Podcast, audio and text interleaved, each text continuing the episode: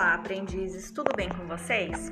A aula de hoje é sobre gestão de risco, planilha de reconhecimentos de riscos PPRA do módulo específico.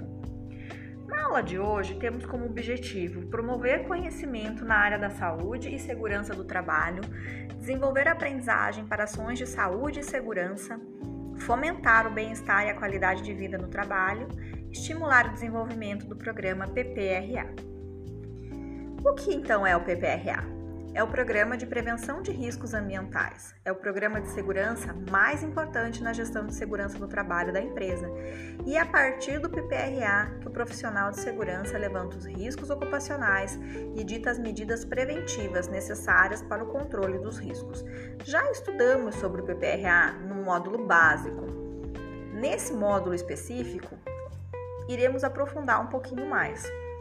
Questões como Além de avaliar corretamente os riscos ocupacionais, é preciso organizar os dados coletados em formulário próprio para facilitar o entendimento do programa, mesmo por pessoas leigas no assunto. Riscos ambientais compreendem riscos físicos, químicos, biológicos e riscos ergonômicos. Riscos de acidente são qualquer fator que coloque o trabalhador em situação vulnerável e possa afetar sua integridade e seu bem-estar físico e psíquico. São exemplos de risco de acidente as máquinas e equipamentos sem proteção, probabilidade de incêndio e explosão, arranjo físico inadequado, armazenamento inadequado e por aí vai.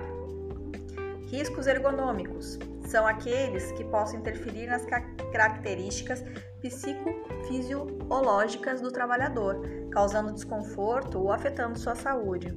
São exemplos de risco ergonômico: levantamento de peso, ritmo excessivo de trabalho, monotonia, repetitividade, postura inadequada, entre outras. Quais são os riscos físicos então? Consideram-se riscos físicos as diversas formas de energia a que possam estar expostos os trabalhadores, tal como o ruído, o calor, frio, pressão, umidade, radiações ionizantes e não ionizantes, vibração, entre outros. E os riscos químicos? Consideram-se agentes dos riscos químicos as substâncias compostas ou produtos que possam penetrar no organismo do trabalhador pela via respiratória, isso nas formas de poeira, gases, neblinas, névoas ou vapores, ou que seja pela natureza da atividade de exposição, possam ter contato ou ser absorvido pelo organismo através da pele ou por ingestão. E os riscos biológicos? Então, Considerem como agentes do risco biológico as bactérias, os vírus, os fungos, parasitas, entre outros. E o PPRA, como havia falado anteriormente, ele é feito para leigos. Nós precisamos nos lembrar que o PPRA não é feito somente para os profissionais de segurança. Ele é feito para ser consultado por qualquer pessoa interessada, inclusive os profissionais de segurança se ele não tiver clareza nas suas informações, certamente não cumprirá seu verdadeiro objetivo de facilitar o entendimento à informação.